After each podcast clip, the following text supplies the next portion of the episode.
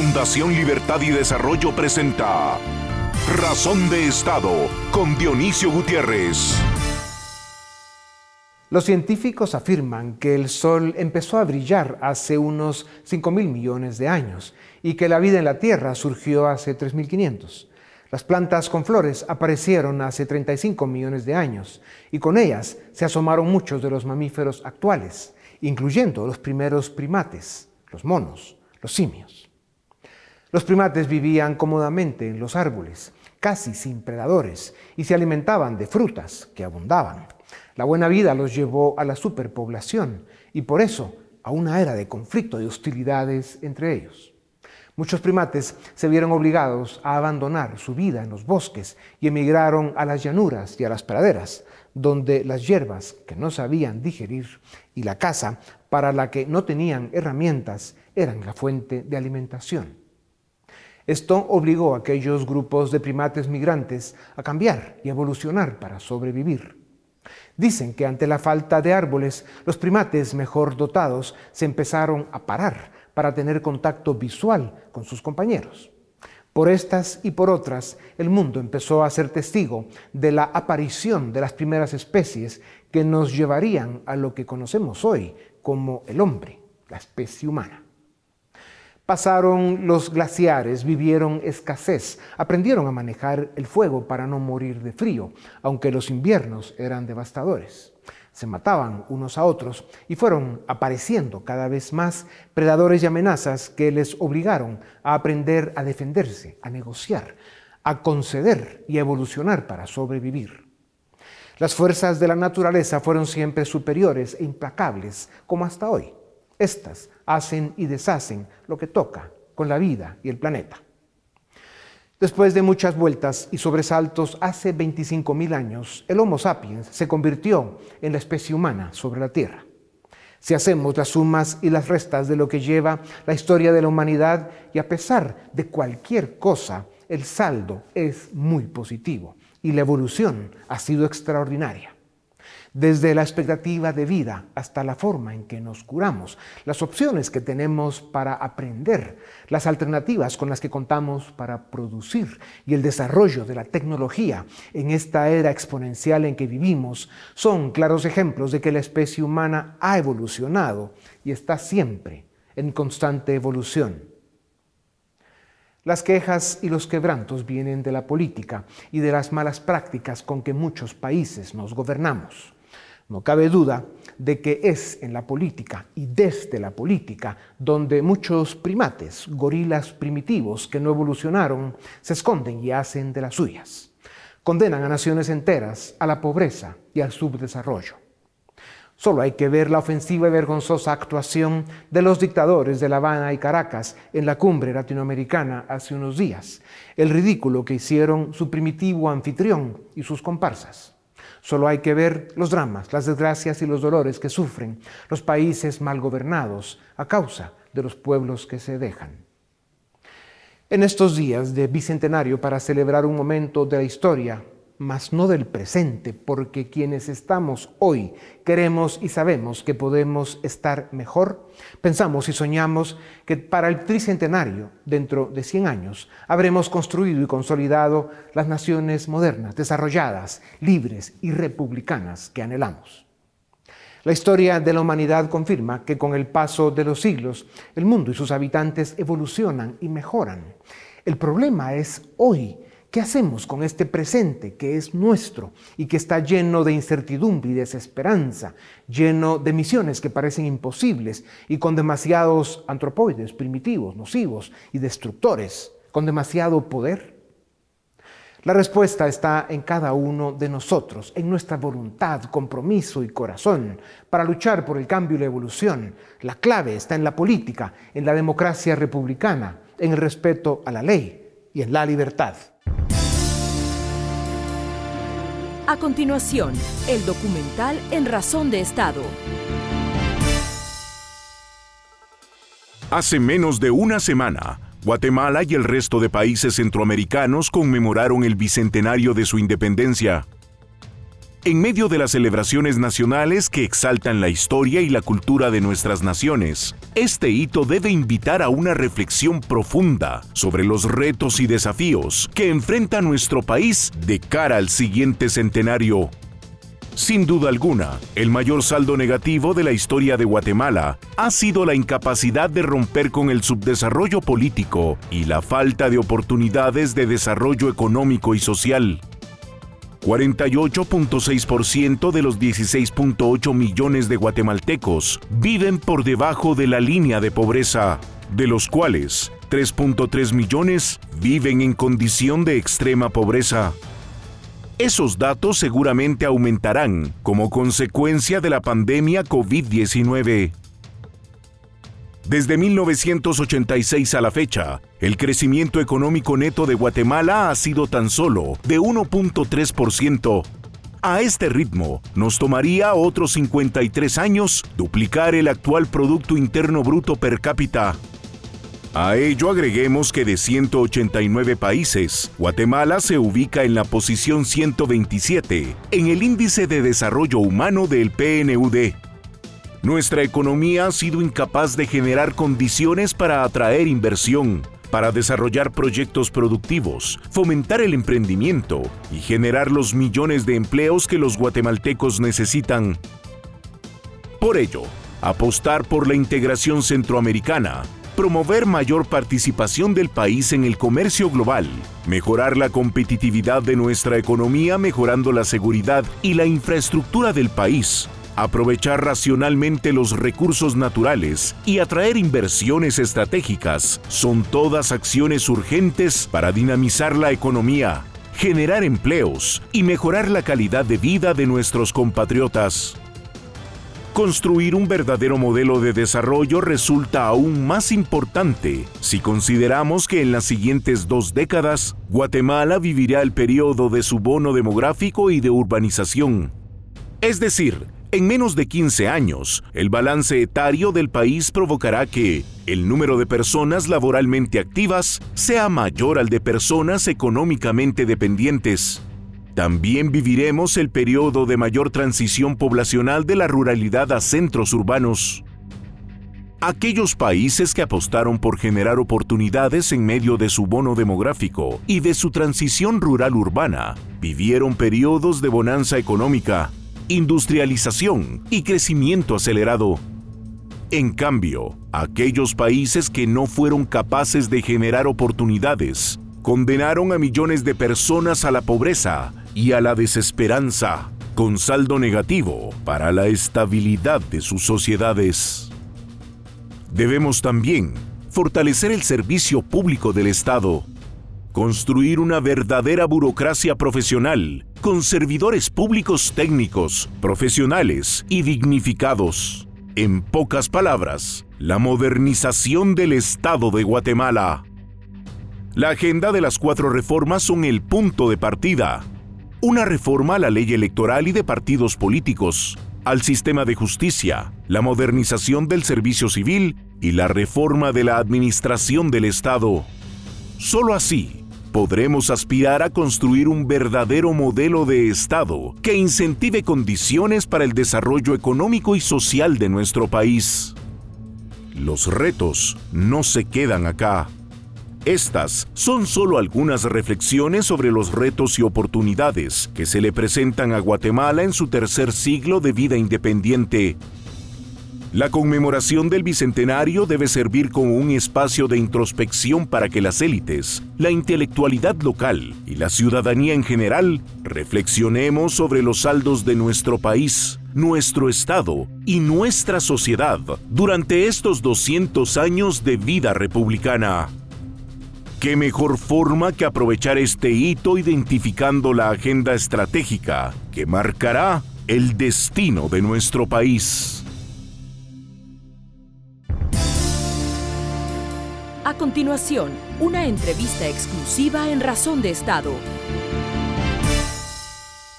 Bienvenidos a Razón de Estado. Hoy queremos seguir reflexionando sobre el Bicentenario, pero sobre todo sobre cómo construir una realidad distinta para el país en los próximos 100 años. Y para ello contamos con dos invitados de lujo. En primer lugar, el licenciado Roberto Ardón, director ejecutivo de CACIF, y el licenciado Mario García Lara, director ejecutivo de Fundación 2020. A ambos, muchísimas gracias por estar en Razón de Estado. Licenciado Ardón, quisiera iniciar con usted. Sin duda alguna, eh, en estos 200 años el país ha sufrido transformaciones importantes. Hemos tenido bastantes avances o avances significativos. Pero también es cierto que nos hemos quedado atrás de América Latina, del resto de países de América Latina y no digamos a nivel mundial. ¿Por qué no hemos logrado construir un modelo de desarrollo exitoso que nos coloque pues a la cabeza de los países latinoamericanos y con indicadores sociales y económicos muchísimo mejor de los que tenemos actualmente? Muchas gracias, licenciado Boteo, por la invitación e igual al colega de, eh, que participa en esta reunión, Mario García Lara, quien tiene todo mi aprecio y respeto. Paul, yo diría que es importante primero conmemorar, es decir, que como sociedad nos demos el derecho de poder conmemorar nuestros 200 años de independencia, porque ha habido una discusión y debate alrededor de eso y creo que una sociedad que no conmemora y que no festeja años de independencia puede correr el riesgo de perder identidad. Así que mi primer mensaje es que es importante y debemos sentirnos muy orgullosos. Segundo, eh, es cierto que Guatemala ha tenido avances importantes. Tenemos, con las dificultades que hemos presentado a lo largo de estos 200 años, la economía más grande de Centroamérica. Tenemos una cultura de la que nosotros nos sentimos absolutamente orgullosos y hemos sabido en buena medida preservar ese patrimonio y, cultura que nos han heredado nuestros antepasados. Pero sí es cierto lo que usted comenta en relación a eh, las debilidades que presentamos haciendo este corte de caja. Yo le diría que uno de los elementos que vale la pena poner sobre la mesa es el político. Cuando una sociedad, no voy a hablar de Guatemala, pero cuando una sociedad no logra crear consensos adecuados en la política, y me refiero por política todo lo que tiene que ver con las instituciones públicas, con las grandes decisiones de país, todo lo demás, la economía, la cultura, la sociedad, no tiene la capacidad de desarrollarse adecuadamente. Y si uno analiza la historia política del país, vaya que encuentra una gran cantidad de dificultades, eh, desencuentros políticos, conflictos armados, revoluciones y golpes de Estado, que no han permitido realmente a las otras áreas poder desarrollar todo el potencial que tendría. Así que concretamente le diría que eh, la falta de acuerdos y construcción de una sociedad política madura es lo que ha impedido que podamos desarrollarnos más allá de lo que hemos podido hacer estos 200 años. Licenciado García Lara, y continuando con esa línea que menciona el licenciado Ardón sobre la disfuncionalidad de nuestro sistema político, eh, la interrogante es por qué no hemos logrado madurar ese sistema político, como lo dice el licenciado Ardón. ¿Por qué no logramos un sistema político más capaz, más eficiente, un Estado más funcional? De hecho, el, sistema político del país posiblemente esté atravesando por uno de los momentos más bajos en cuanto a aprobación por parte de la población. ¿Cuál es la razón de esa disfuncionalidad política? Pues muchas gracias, eh, Paul, y, por la oportunidad y saludos a Roberto con todo mi aprecio. Eh, yo creo que hay, varias razones, eh, Paul, y son muy de fondo, pero creo que las que yo quisiera destacar es la ausencia de sentido ciudadano que hay a, todo lo largo de, las distintas eh, eh, capas sociales guatemaltecas. Em, ese sentido de pertenencia eh, de que los ciudadanos tienen, deben tener en las democracias, pertenencia al país, a la democracia, al sistema, que hace que el ciudadano sea permanentemente vigilante del sistema, que sea partícipe del sistema, que, sea, eh, que exija cuentas a, quienes dirigen el sistema, está bastante ausente en Guatemala. Y, eso creo que se debe, entre otras razones, a que tenemos un Estado eh, débil, un Estado ausente en muchas áreas, un Estado que no provee los servicios públicos esenciales eh, a la población y eso hace que la ciudadanía se sienta, no se sienta parte del Estado. el guatemalteco sí es muy, es muy regionalista y es muy, y como decía Roberto, estamos orgullosos de, una, de un conjunto de tradiciones y, de herencias culturales que tenemos que son muy valiosas, pero cada vez el Estado está eh, sirviendo menos eh, al ciudadano y eso hace que se pierda identificación con el sistema político y que el sistema político cobre, como ha cobrado en los últimos 20 eh, años desafortunadamente, eh, una dinámica eh, de autonomía respecto del ciudadano. Eh, y en esa, en esa dinámica de autonomía respecto al ciudadano, el sistema político se ha venido distorsionando, debilitando y perdiendo el norte de cuál es la razón de ser del el sistema político, cuál es la razón de ser de los políticos y los funcionarios electos y cuál es la relación que debe haber entre el sistema político y la ciudadanía. Licenciado Ardón, el licenciado García Lara menciona la autonomía del sistema político respecto a los ciudadanos, es decir, un sistema político que no le rinde cuentas al ciudadano. ¿Cómo lograr que ese sistema político tenga pesos, contrapesos y sobre todo le rinda cuentas a los ciudadanos? Sí, el primer paso es la palabra participación, es decir, si los buenos guatemaltecos y guatemaltecas no participan en los asuntos públicos y en los asuntos políticos, seguramente dejan el espacio a quienes no tienen el menor interés en construir positivamente para Guatemala. Y creo que eso ha pasado por estos comentarios que hacíamos de la historia reciente de la política del país. Se ha abandonado mucho la participación y política y la presencia, digamos, de la ciudadanía en los, en los debates y de los asuntos públicos. Así que yo creo que el primer paso es participación. Lo segundo es, una cosa es participar y otra cosa es tener una cultura política adecuada. Y esa cultura política adecuada, sociedades desarrolladas las han trabajado muy bien sobre la base de tres cosas. La primera es el respeto, porque es cierto que en una sociedad hay gente que piensa diferente y qué bueno que ocurre que haya gente que piensa diferente. Lo importante es respetar la opinión diferente. Y en muchas ocasiones, ahora lo hemos visto en las redes sociales, que se descalifica, se insulta a, eh, a quien no piensa igual. Y yo creo que ese no es un paso bueno de cultura. Entonces hay que rescatar el respeto como elemento importante. La segunda es tener propuesta, porque ah, también es cierto que la participación política tiene sentido cuando yo pongo sobre la mesa ideas y proyectos y propuestas y las someto a discusión.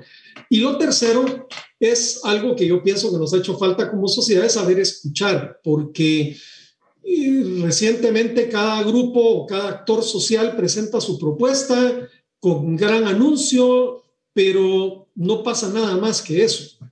Es decir, los demás sectores no estamos escuchando. Y es importante que no solo aprendamos a escuchar, sino también a tomar la palabra. Y es decir, decirle a otros actores, ven, siéntate y platiquemos sobre lo que acabas de proponer, porque de repente podemos encontrar consensos. Entonces, participación y cultura política son las claves para revertir el estado de cosas como estamos ahora. Licenciado García Lara, usted menciona el tema de esa autonomía del sector político respecto a la ciudadanía. Lo que se requiere en todo caso es que la sociedad civil pueda ser capaz de ponerse de acuerdo para reformar el sistema, porque la llave del sistema está en el sistema político. Eh, pero esa sociedad civil parece bastante eh, distanciada últimamente, como lo señalaba el licenciado Ardón. ¿Cómo lograr reconstruir los lazos dentro de la sociedad civil? ¿Cómo llevar un diálogo cordial y respetuoso, aun cuando se tengan puntos de vista distintos, como dice el licenciado Ardón?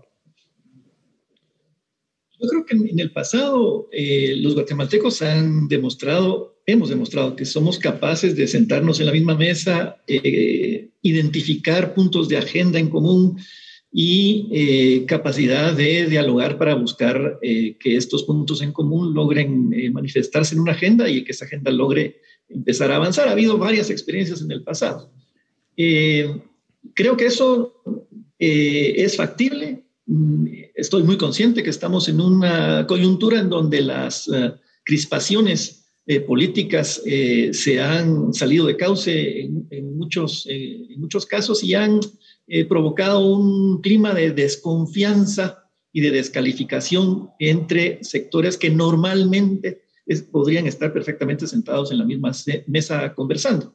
Eh, pero yo confío que esto es, un, es una crispación temporal, como, como, suele suceder en la vida política de los países, eh, y que eh, va a ser factible que los guatemaltecos de bien y que quieren el bien del país nos podamos sentar a dialogar.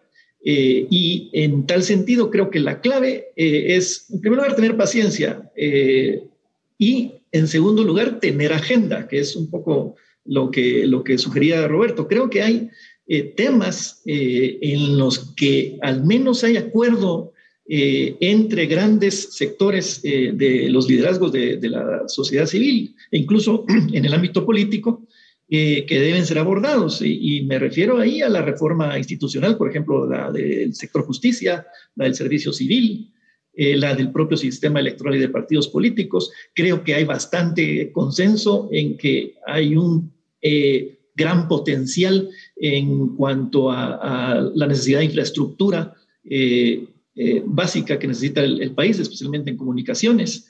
Eh, creo que, hay consenso en cuanto a la gran necesidad que hay de que el gasto público sea más eficiente, lo que pasa por la necesaria reforma, por ejemplo, de la Contraloría de Cuentas, Ahí hay, hay una agenda potencial en la que sectores que ahora están eh, antagónicos y, desconfiados uno de los otros, eh, creo que estaríamos en capacidad de sentarnos a discutir y a encontrar las rutas para empujar esas eh, reformas necesarias desde las trincheras de la sociedad civil y, de los sectores organizados de la ciudadanía, para convencer a los políticos de la conveniencia para ellos para la sobrevivencia de nuestra democracia de que se adopten esas reformas. Licenciado Ardón, eh, ¿qué podemos aprender del pasado? Eh, el licenciado García Lara decía, nos hemos puesto de acuerdo en el pasado. Eh, ¿Hay ejemplos concretos en los cuales lo hemos logrado? ¿Y cuáles han sido esas oportunidades perdidas que hemos tenido también? Porque se han hecho diálogos, pero no, muchas veces no se llegan a concretar acciones. Eh, ¿Qué podemos aprender al respecto? Sí, yo le diría que hay dos ejemplos inmediatos de, esto que Mario menciona, que han sido acuerdos a los que hemos sabido llegar y bien. La primera es construir una vida en democracia y el retorno a la constitucionalidad, porque pocos eh, de, quienes tengan menos de 40 años recordarán la Guatemala de antes del 82, pero ahora fuimos capaces, los guatemaltecos y una generación de guatemaltecos comprometidos, de regresar a la democracia y de tener una constitución política de la República que hoy con sus debilidades y deficiencias es una carta importante de nuestras libertades. Y lo segundo, haber llegado a, un, a una finalización de un conflicto armado que desangró a las familias guatemaltecas. Tuvimos 36 años de combate, de lucha armada, que voluntariamente los guatemaltecos decidieron sentarse a la mesa y ponerle fin. Entonces yo creo que hay dos cuestiones en el pasado reciente de esos acuerdos a los que Mario hace referencia que son claves. Ahora, temas en los que probablemente hemos perdido oportunidad, porque es su segunda parte de la pregunta, licenciado Boteo. Yo la primera le diría es toda esta discusión que se ha tenido respecto del Estado que queremos que independientemente de la famosa discusión si hay un Estado grande o pequeño, lo que queremos es un Estado que funcione. Y Mario mencionaba tres o cuatro elementos importantes. Esa es la asignatura pendiente, es como la materia que no llevamos en la escuela. Eh, ¿Cómo hacemos para llegar a acuerdos para tener un Estado eficiente? Y hemos perdido mucho tiempo en eso. Y la segunda es la lucha contra la corrupción, porque de una lucha entre buenos y malos, y probos y deshonestos, ahora pasamos a una lucha entre derechas e izquierdas y entre el, el, el, honesto que está más cerca mío y el honesto que yo lo, lo abomino. Eso no se vale. Eh, ese desencuentro en un tema tan importante que es la probidad, la honestidad, es una causa que debe unir a los guatemaltecos buenos independientemente de su ideología. Así que ahí he puesto sobre la mesa dos cosas importantes que hemos sabido construir y dos probablemente que se nos han escapado de las manos. América Latina está pasando por momentos complicados en los últimos años, una crisis económica, pero también con crisis políticas importantes. Y pareciera que estamos retrocediendo en nuestras instituciones en la calidad democrática. Licenciado García Lara, ¿cuáles son las amenazas que podemos enfrentar como país en el corto plazo y que nos podrían hacer retroceder décadas en avances institucionales o democráticos? Pues eh, yo eh, soy de la opinión de que la, como, como bien eh, dice Paul, la clave de la sobrevivencia de nuestro sistema democrático eh, y la clave de un futuro más próspero para todos los habitantes de Guatemala y de Latinoamérica y del mundo está en la fortaleza de las instituciones, de las instituciones económicas, de las instituciones políticas.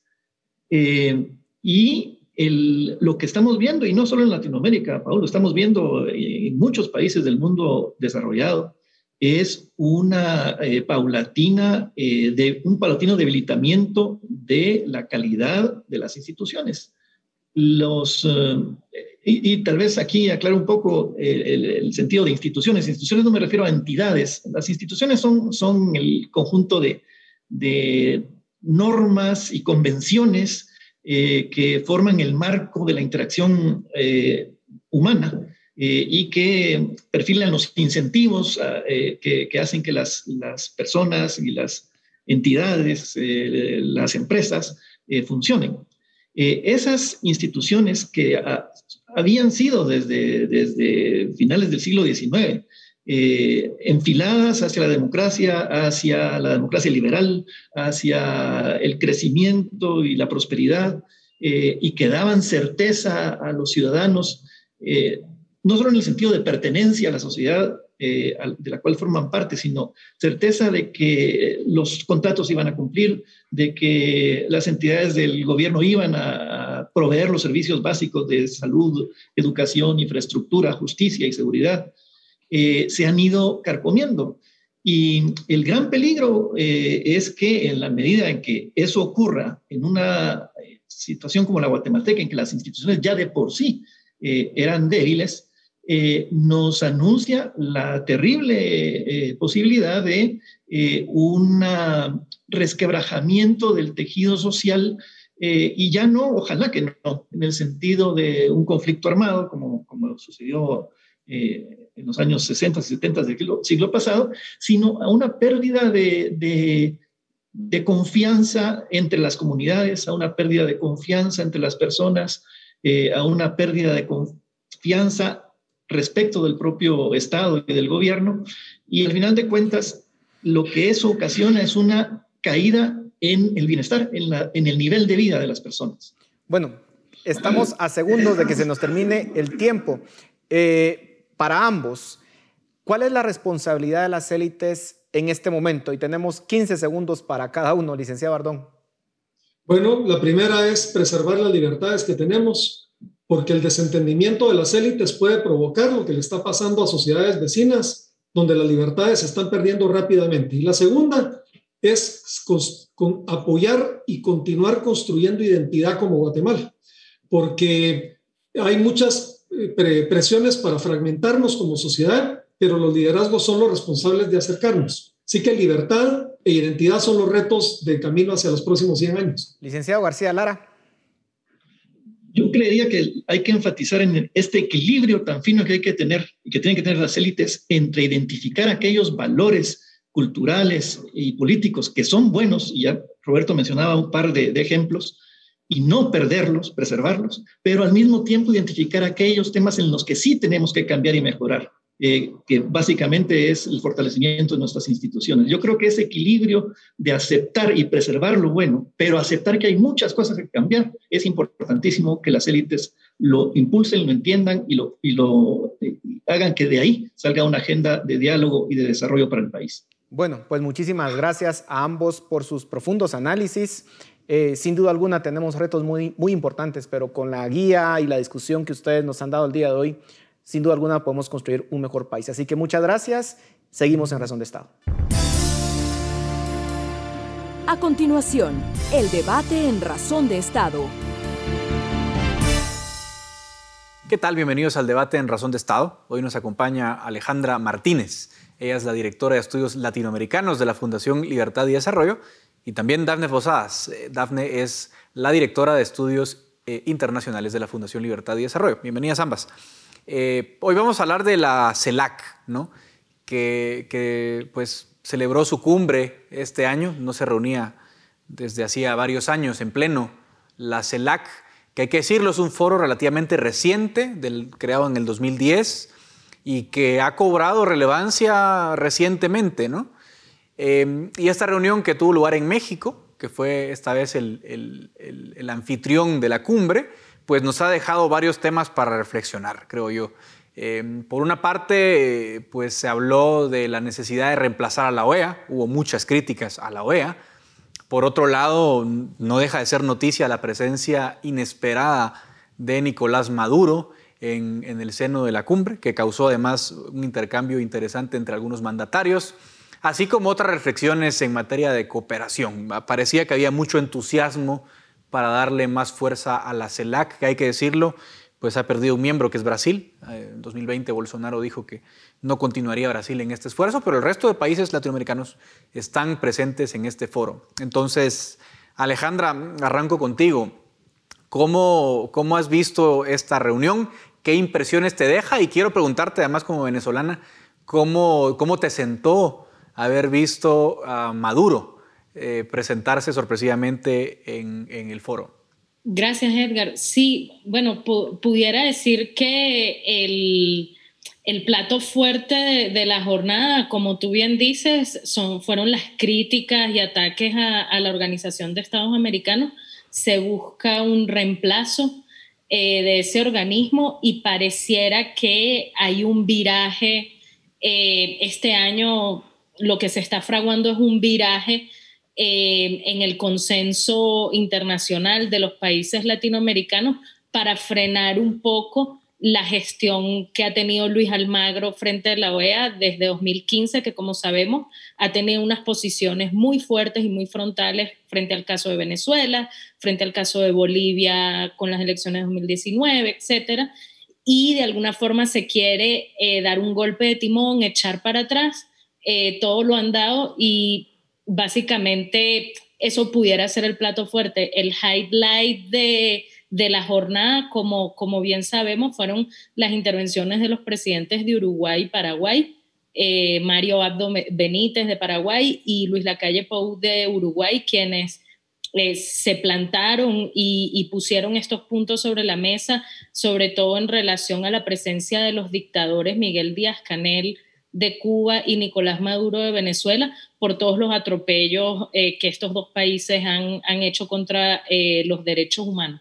Y bueno, la presencia de Maduro realmente nos sorprende porque estamos viendo que el presidente de México, Andrés Manuel López Obrador, en una, digamos, valiéndose de esa política eh, tradicional mexicana, de la doctrina Estrada, de no intervención, yo siento que la ha incluso superado, se ha valido de ella, pero incluso la ha llevado al límite porque ya ahorita lo que está mostrando AMLO es una clara preferencia por el bloque castrochavista en América Latina. Recordemos que unos días antes de la cumbre, me parece que fue el jueves, eh, en, el, en, la fecha patria de los 211 años del grito de Dolores en, en México, eh, quien da el discurso de orden frente al ejército mexicano es nada más y nada menos que Miguel Díaz Canel. Eh, y todos los funcionarios de Morena, eh, la bancada de Morena en el Parlamento mexicano también sacaron un comunicado diciéndolo frente al dictador cubano. Entonces, digamos, esto ya posiciona a AMLO más allá de la tradicional doctrina Estrada de no intervención. Él ya se está posicionando ideológicamente eh, dentro del concierto de naciones y siento yo que está tomando ya la estafeta eh, que dejó Hugo Chávez eh, en su momento cuando inició con toda aquella petrodiplomacia, etcétera. AMLO de alguna forma está tomando ese testigo y abanderando otra vez un, nuevo viraje en la integración latinoamericana. Y sobre eso te quiero preguntar a ti, Dafne, un poco hablando de las conclusiones, porque Alejandra ya abordó un poco eh, los temas generales de la reunión, pero de alguna forma había básicamente dos grupos de países en América Latina, digamos, el, el bloque del ALBA, que, que fue ese, ese, esfuerzo que menciona Alejandra, que impulsó en su momento Hugo Chávez, ¿no? los países del eje castrochavista, y el grupo de Lima, que, que ahora se ve muy debilitado, primero porque perdió Lima, evidentemente, con la elección de Pedro Castillo, y parece que, como dice Alejandra López Obrador, AMLO, en estos momentos eh, toma la estafeta y además eh, utiliza como ancla la CELAC y dice, este debería ser un foro que impulse la cooperación de América Latina, debería reemplazar a la OEA, que básicamente la CELAC es la OEA sin Canadá y Estados Unidos. ¿Sí? Entonces es una posición muy, muy, muy clara de decir, bueno, desliguémonos del imperio, entre comillas, ¿no? y hagamos nuestro propio esfuerzo. Eh, ¿Tendrá eh, éxito AMLO en esta empresa? ¿Cómo lo ves tú, Dafne? Gracias, Edgar. Y yo coincido plenamente con el análisis que hace Alejandra en cuanto a la postura que asume México como líder de este esfuerzo eh, de cooperación internacional entre los países de América Latina. Algo que tú mencionabas al inicio de esta conversación es precisamente la salida que tiene Brasil en el año 2020 del esfuerzo de la CELAC. Y eso también es un punto muy importante porque recordemos que Brasil es uno de esos grandes países de América Latina y que en definitiva sin tener a esta potencia digamos, regional incluida dentro del bloque latinoamericano que es la CELAC, pues probablemente eh, partiendo de ahí es un esfuerzo que nace sin alas, ¿no? Y que probablemente no pueda eh, continuar su vuelo más adelante. Pero más allá de eso, yo creo que es importante el hecho de recalcar que la OEA, si bien es cierto que tiene el apoyo de Canadá y Estados Unidos y también está Brasil en la OEA, pues también tiene el, el observatorio permanente de 69 países que eh, están comprometidos con el esfuerzo de democracia, división de poderes, respeto a los derechos humanos que son fundamentales. Y yo creo que una de las conclusiones principales que podemos eh, tener a partir de esta reunión de la CELAC que se llevó a cabo recientemente es precisamente esa eh, separación que existe en cuanto a la percepción de la realidad de los diferentes presidentes y países que están integrados en este esfuerzo regional. Y es que eh, si bien es cierto que los países tienen un título de democracia y tienen un título de, de pretender decir que defienden y que hacen esfuerzos por la defensa de los derechos humanos, no podemos negar el hecho de que en esa mesa estaban sentados eh, dictadores, como bien los llama Alejandra, y que son personas que no tienen ningún respeto por los derechos humanos, ni por la libertad, ni por, eh, ni por, ni por la democracia, ni la división de poderes, que son valores fundamentales a la hora de construir un esfuerzo que tenga prosperidad en el futuro. Entonces, en ese sentido, me parece que porque no está, no está el apoyo de Estados Unidos, no está el apoyo de Canadá, no está el apoyo de Brasil, que son parte importante del continente y que deben darle vida a este esfuerzo, me parece que es, eh, hay un, hay un, hay esa, esa percepción de la realidad que es irreconciliable entre los países de América Latina y es en cuanto al tema de los derechos humanos. Algo que presentaba AMLO como un, un deseo que nace de su corazón es que eh, la CELAC pueda convertirse en una suerte de comunidad económica europea o de Unión Europea en cuanto a temas de integración regional y que sean un esfuerzo de, em, de integración económica. Sin embargo, una de las razones fundamentales por las cuales nace la comunidad económica europea es porque existe esa compatibilidad en estos valores que son tan importantes. En 1957, precisamente por eso, España y Portugal no son incluidos en la Comunidad Económica Europea porque estos eran dictaduras. Entonces, creo que tenemos que evaluar dónde están los valores de los países y cuáles son y qué tan incompatibles son a la hora de producir un esfuerzo. A mí me parece que la CELAC, eh, como un reemplazo a la OEA, es algo que probablemente no suceda y que no prospere en el tiempo. Ale, eh, un poco la misma reflexión, es decir, eh, ese sueño también de unir América, ¿no? Eh, siempre ha terminado en, bueno, ha fracasado, digámoslo así. Eh, esa, esa idea ciertamente que planteó AMLO de, bueno, que esto sea como la Unión Europea y tal, parece un poco un sueño poco, poco realista, ¿no? Eh, para empezar, esa compatibilidad de valores de la que habla Dafne no existe y en segundo lugar, pues hará falta más que buenas intenciones para echarlo a andar. También hará, hará falta financiamiento, voluntad, etc. ¿Tú cómo ves en todo caso ese esfuerzo? ¿Es esto en realidad un parteaguas o es simplemente una llamarada eh, de tusa, como decimos aquí? Mira, yo tal vez lo que voy a decir es polémico, pero digamos, parte del análisis crudo eh, de la realidad. Yo sí veo un consenso en este momento entre los países de América Latina, solo que el consenso ya no está alrededor de los valores democráticos, de economías abiertas y de, respeto a derechos humanos, como eh, era el caso, hablemos hace 30 años, en la década de los 90, cuando em, aparece el consenso de Washington y todo el mundo que, que devino de la posguerra fría. Ya salimos de ese consenso. Entonces, ahorita yo sí veo un consenso, pero en torno al tema de la soberanía. Y si bien los países que parecieran abanderar este viraje son países de izquierda, eh, digamos que dentro del espectro ideológico los ubicamos como izquierda, porque ahí está AMLO, está Maduro, Díaz Canel, eh, está Fernández en Argentina, etc.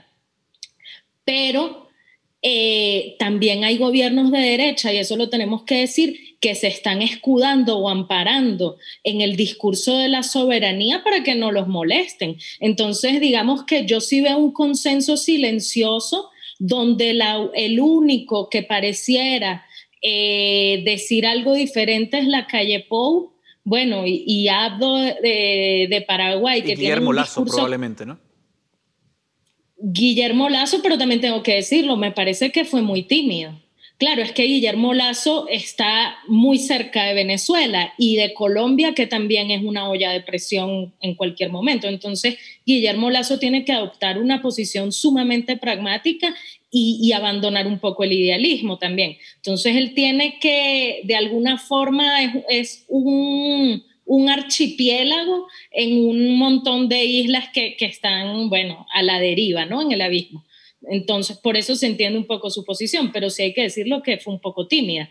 Eh, y todos los demás eh, gobiernos de derecha, pues optaron por mirar para otro lado. El primero, yo también debo decir, o sea, el hecho de que Bolsonaro se haya retirado de la CELAC también sienta un mal precedente, porque estamos viendo que hasta los gobiernos de derecha están cada vez más articulándose al discurso de la soberanía. Nadie, básicamente el punto clave aquí es, nadie quiere injerencia o digamos lo que ellos dicen que es injerencia, que es básicamente un respeto mínimo a las reglas básicas democráticas. Ningún gobierno quiere eso.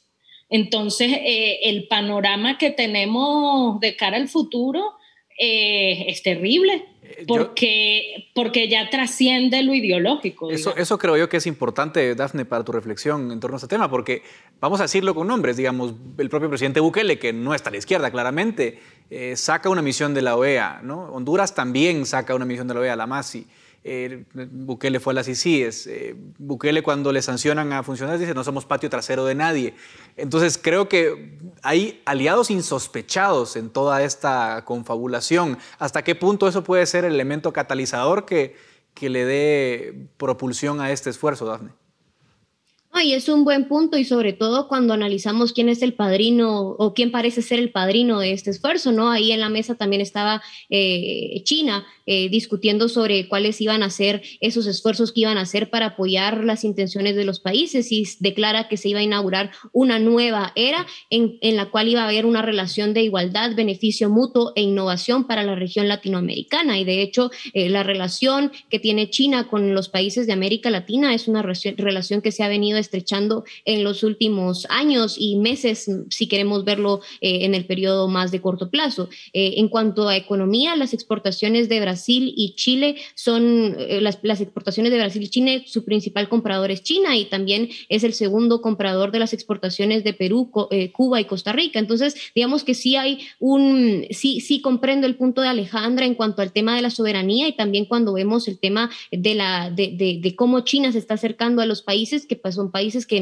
no necesariamente comparten valores democráticos, pero China tampoco tiene eso dentro de su misma agenda. Mencionabas el caso de El Salvador y también China ha tenido un acercamiento muy, muy, muy, muy intenso con El Salvador, sobre todo en los últimos meses, cuando ha prestado su em, donación o, ha dado varias donaciones de vacunas y demás equipo para asistirlos en temas de la pandemia. Entonces, si bien es cierto que este esfuerzo de soberanía y este esfuerzo por construir un nuevo modelo latinoamericano a partir de, ese, de, este, de este valor soberano, eh, que es muy fuerte y que parece darse en diferentes países, yo sí creo que para construir una unidad eh, geográfica en temas de economía, sí es necesario que exista una compatibilidad en valores, porque de lo contrario percibo que no podría tener éxito ese, ese, ese esfuerzo. Y es el caso de la integración económica de Centroamérica, en donde por cuánto tiempo se ha hecho ese esfuerzo de integrar la región eh, en una unidad geográfica mucho más unida y que pueda proyectarse hacia afuera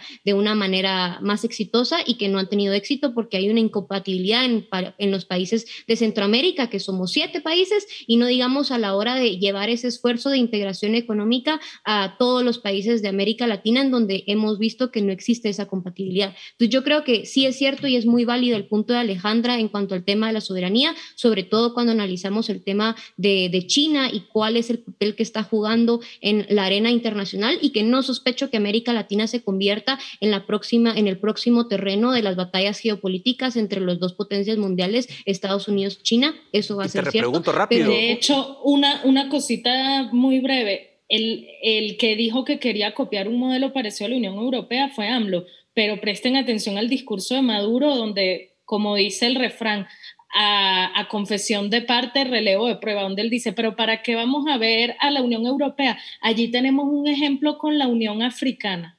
Exacto. Entonces, ¿qué estamos hablando? O sea, bueno, eh, ese es justamente el punto. Se nos acaba el tiempo, pero, pero sí, la reflexión final creo que va en varias direcciones. ¿no? Quizás no, no sea la propuesta de AMLO el desenlace final. Lo cierto es que claramente CELAC eh, ha demostrado un, digamos, ha reforzado la posición de los gobiernos de izquierda de América Latina claramente y les ha dado un margen de maniobra mucho mayor del que tenían hace dos años. Eso ha sido claro y no son precisamente buenas noticias para América Latina, porque no es una izquierda democrática, no es una izquierda que respete los derechos humanos, que crea en los valores occidentales y demás. Así que terreno complicado, pero seguramente tendremos ocasión para conversarlo de nuevo. Muchas gracias Ale y Dafne por esta conversación y también a ustedes por su atención. Hasta aquí llega el debate en Razón de Estado. Razón de Estado con Dionisio Gutiérrez es una producción de Fundación Libertad y Desarrollo.